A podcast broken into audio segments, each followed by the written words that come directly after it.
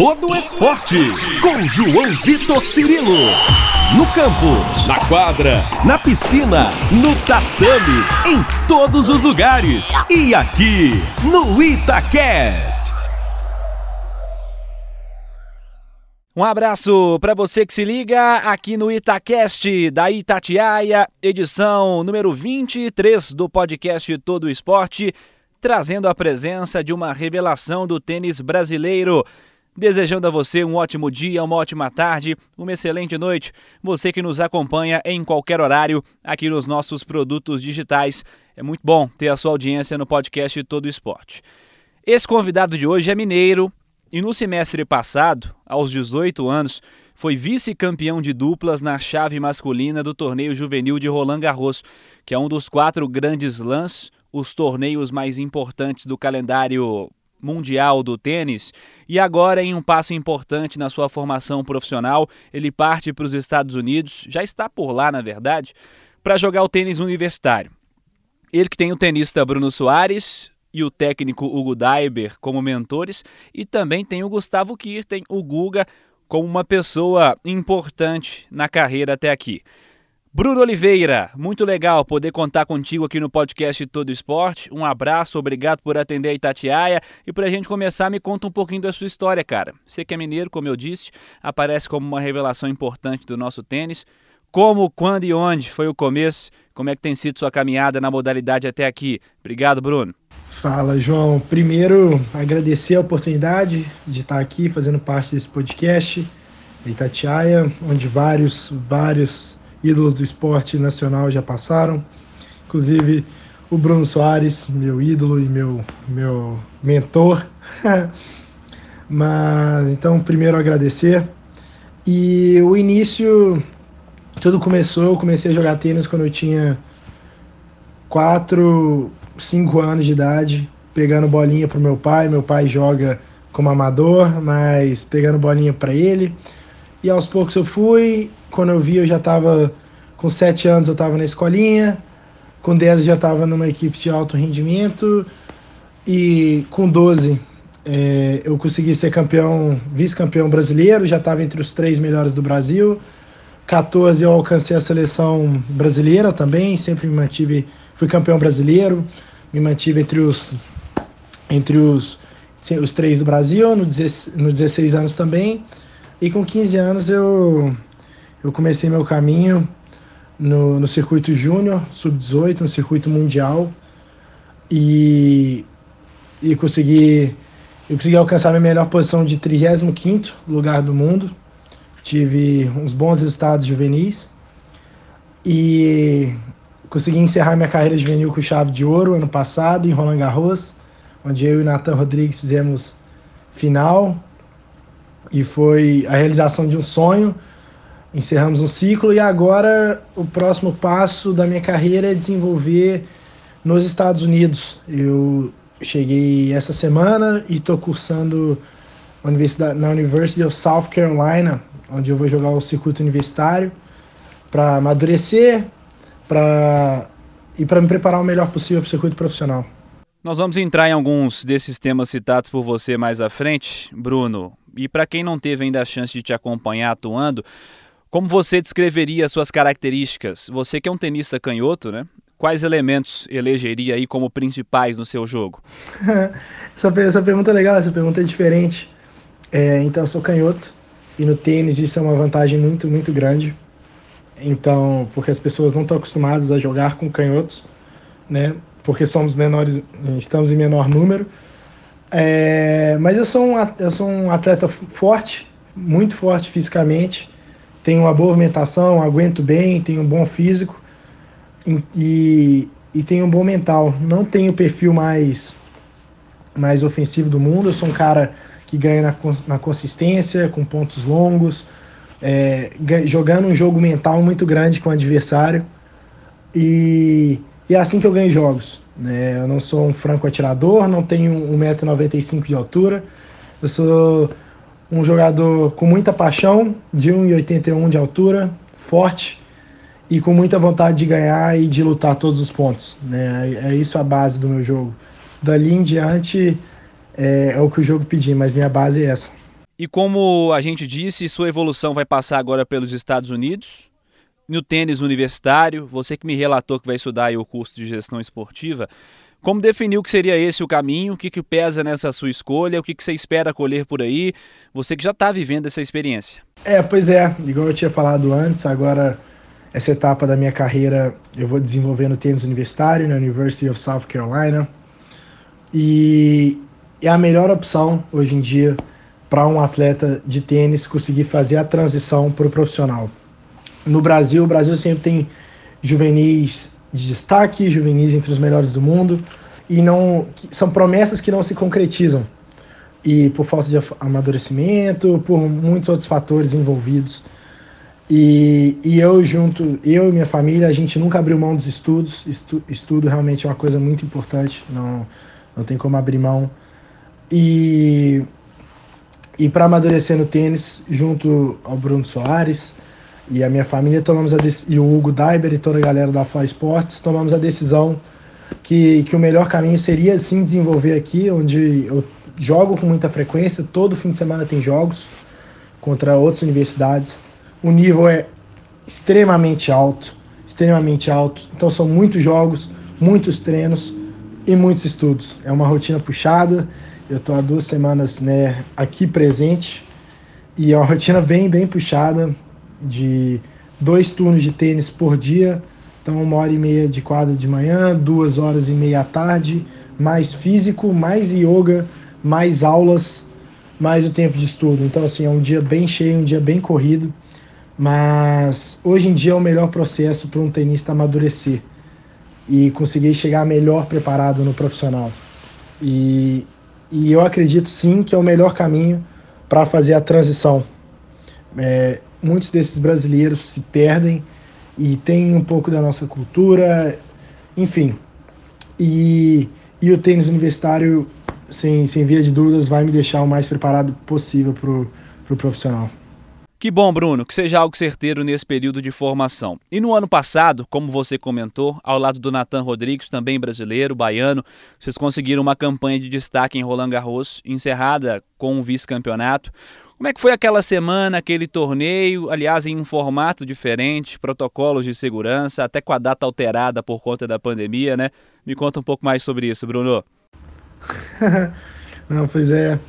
É, igual eu disse antes, eu e Natan no passado, a gente conseguiu fechar com chave de ouro essa etapa dos Júniors. É, o Covid veio e junto com ele trouxeram várias incertezas para a gente. E uma delas seria se a gente poderia jogar, se os torneios aconteceriam. E eu já estava classificado, já estava tudo pronto, quase de malas prontas. O torneio normalmente é na primeira semana de maio. E mas foi se adiando e tudo, e com várias incertezas, conseguiram se realizar na última semana de, de setembro e na primeira de outubro. E, e eu e Natan chegamos lá para realizar um sonho, era sempre foi um sonho para mim, é, eu sempre tive como referência o Guga, e sempre foi um sonho para mim jogar em Roland Garros. E cheguei lá com poucas expectativas, curtindo a experiência, né, curtindo o fruto de um trabalho de, de quatro anos de trabalho, de uma carreira de trabalho. E chegamos lá com Covid, muito protocolo, não podia sair do quarto, faz o teste, fica 48 dias trancado. Foi uma logística muito diferente, mas na simples eu, eu acabei perdendo pro, pro número um do mundo, um francês. E nas duplas a gente foi jogar jogo, a gente chegou lá, a gente já tinha tido resultados muito expressivos durante o ano, não foi algo que aconteceu de repente. Né? Era uma coisa que vinha se amadurecendo, a gente trabalhou muito para estar tá lá e foram só, só em Roland Garros só tinham jogos duros, né? Só entram na chave principal os 48 os 64 melhores jogadores do mundo. Então cada rodada era como se fosse uma final. E, e, meu pai estava lá comigo, o Hugo Daiber, o Bruno Soares. Eu acho que essa foi a parte mais legal que a gente viveu tudo isso junto. Né? Vivemos o sonho com quem sonhou junto esse tempo todo. É, o Bruno, o Hugo, nosso treinador, o, o, Bruno assistiu todos os nossos jogos na plateia. Antes de entrar em quadra, a, é, ajudava a gente a organizar o plano de jogo. Aí ele nos dava opinião do que melhorar, do que fazer. Então, foi definitivamente o, melhor mês, porque antes eu estava em Roma, treinando no ATP de Roma, graças ao Bruno Soares, e acabei treinando com o Djokovic também, mas foi o melhor mês da minha vida, eu diria. Eu imagino a alegria, a satisfação pelo resultado, pelo desempenho, pelo amadurecimento. E você considera que foi de fato uma semana que te coloca, assim como o Natan também, como esperanças aí para o futuro do nosso tênis? Da forma que eu enxergo esse resultado de Roland Garros, eu não, não enxergo como uma expectativa, não enxergo como uma pressão. É, tudo, a carreira tenística é um processo, tudo é um processo, esse amadurecimento é um processo. E Roland Garros foi um triunfo no meio desse processo. Foram quatro anos de trabalho muito duro, visando o Roland Garros, sempre sonhando, acordando todo, todo dia cedo, pagando preço, treinando muito, abrindo mão de várias coisas, para um momento de, de glória como foi o Roland Garros. Né? Então, realizamos o sonho em Roland Garros, mas ao mesmo tempo entendemos que isso tudo é um processo. Ali, no nosso sonho, encerramos a carreira juvenil e e agora né, inicia uma nova etapa nos Estados Unidos, igual eu falei, e é uma questão de um amadurecimento, é mais uma nova etapa nesse processo que visa a nossa meta, né, que, que a nossa meta maior, que é voltar e fazer final em Roland Garros, mas como profissional, e estar envolvido entre os 100, 100, 100 melhores jogadores do mundo. Então, até lá, igual, igual eu falei, é um processo e as coisas acontecem naturalmente, com muito trabalho, respeitando, cada um tem seu tempo. Então, não, não é uma expectativa. É, espero sim dar essa alegria é, para o povo brasileiro, representar, dar muito orgulho é, no, ao seguir da minha carreira. Mas ainda tem muito cyber para comer, ainda tem muito trabalho a ser feito até chegar lá. Vamos entrar nisso que você citou. Você tem por trás o apadrinhamento de caras como Bruno Soares, Hugo Daiber, o próprio Guga. Como é para você ter essas influências, o tamanho disso no seu desempenho e o papel desses caras nas suas escolhas? É, o, o Bruno Soares, o Hugo, eles são meus mentores, né? É, acho que a melhor palavra que, que eu posso usar é essa. O, começar com o Hugo, o Hugo é um cara completamente fora da curva, é um cara muito capacitado, é um cara muito inteligente, muito estudado, estuda muito, conhece muito do tênis e além de ser um ser humano incrível. A nossa relação é muito mais que atleta e treinador. Ele é um ser humano incrível e se não fosse ele eu não taria, teria conquistado o que eu conquistei e nem conquistar o que eu vou conquistar ainda, né? E não e com certeza não estaria, é, talvez não estaria nessa faculdade que eu estou aqui hoje, é, em que o treinador meu treinador atual, Josh Goff, aqui nos Estados Unidos, é, e o Hugo são, são amigos, são muito amigos, estão envolvidos no processo juntos. Então, assim, mas só tenho a agradecer ao Hugo, que, que realmente é um cara fora da curva e, assim, é, é uma honra incrível ter ele do meu lado. É, e o Bruno Soares, o Bruno Soares é, é meu mentor, cara. É um cara que, que tá do lado dele.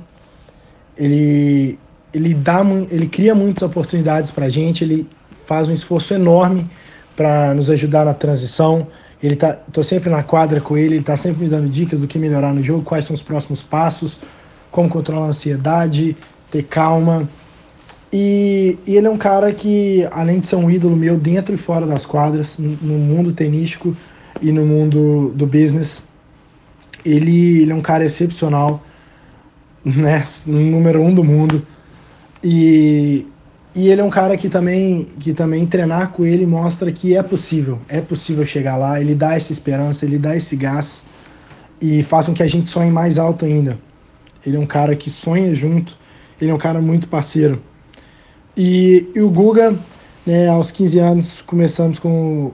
Eu entrei no projeto do time Guga, eu e mais cinco atletas. E o Guga também foi tem esse papel de mentor na carreira, sempre dando conselhos, sempre, sempre estando ali perto, dando aquela olhada, aquele olho clínico de um tricampeão de Roland Garros é sempre bom.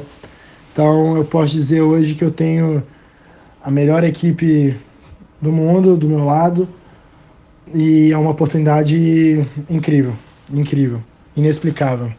Bruno, você já viajou para grandes torneios, ficou também como sparring em algumas competições, além de atuar.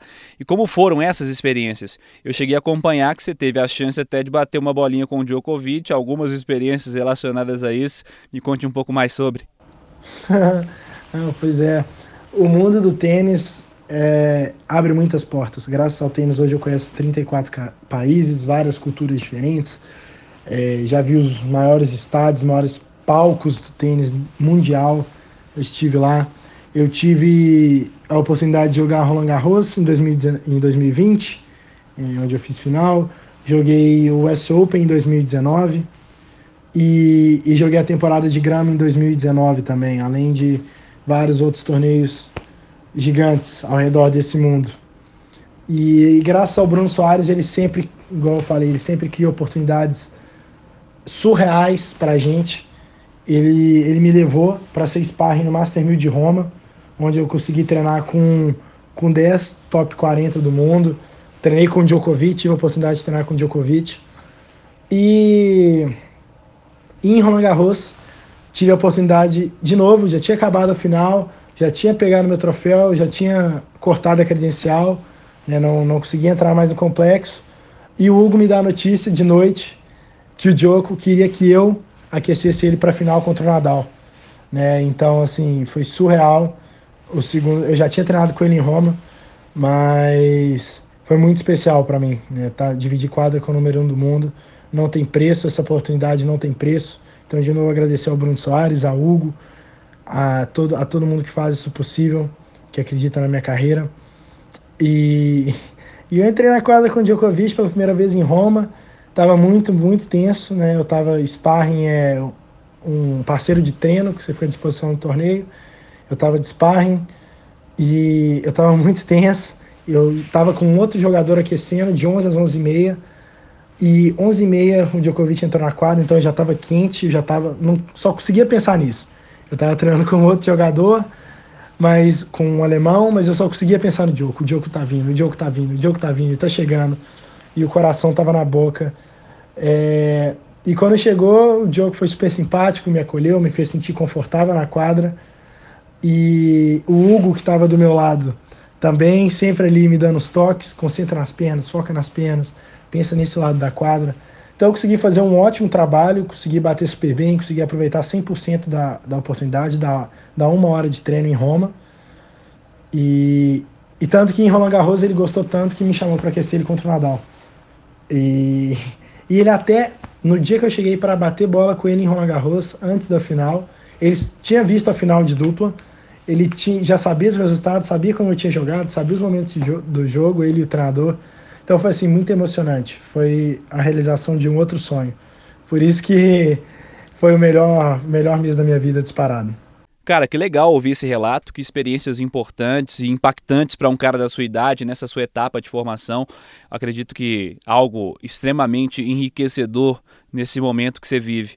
E ainda falando de ídolos, quem são suas referências em quadra? Você citou o Guga anteriormente, mas quem são seus espelhos no tênis e também no esporte em geral?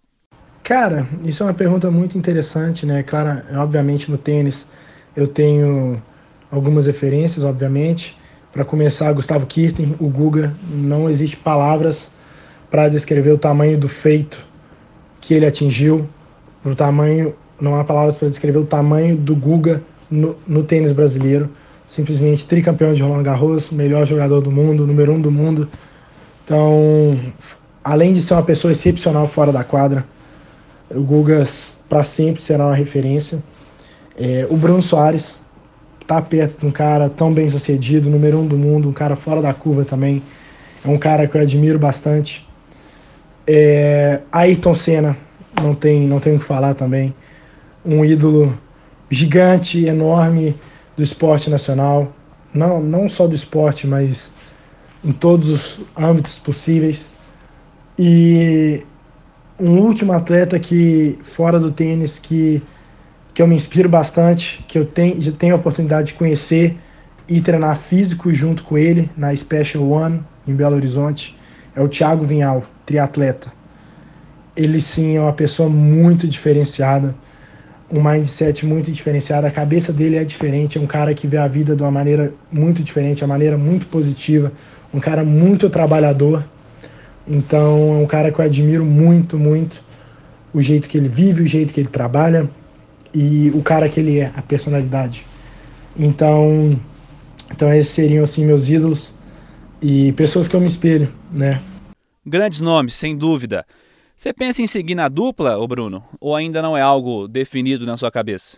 Cara, essa, essa é uma pergunta muito interessante que muita gente me pergunta, e principalmente depois de, de Roland Garros. Né? É, eu amo as duas modalidades, amo simples, amo jogar dupla, amo jogar simples. É, e sim, meu sonho é alcançar o topo da pirâmide em simples e em duplas.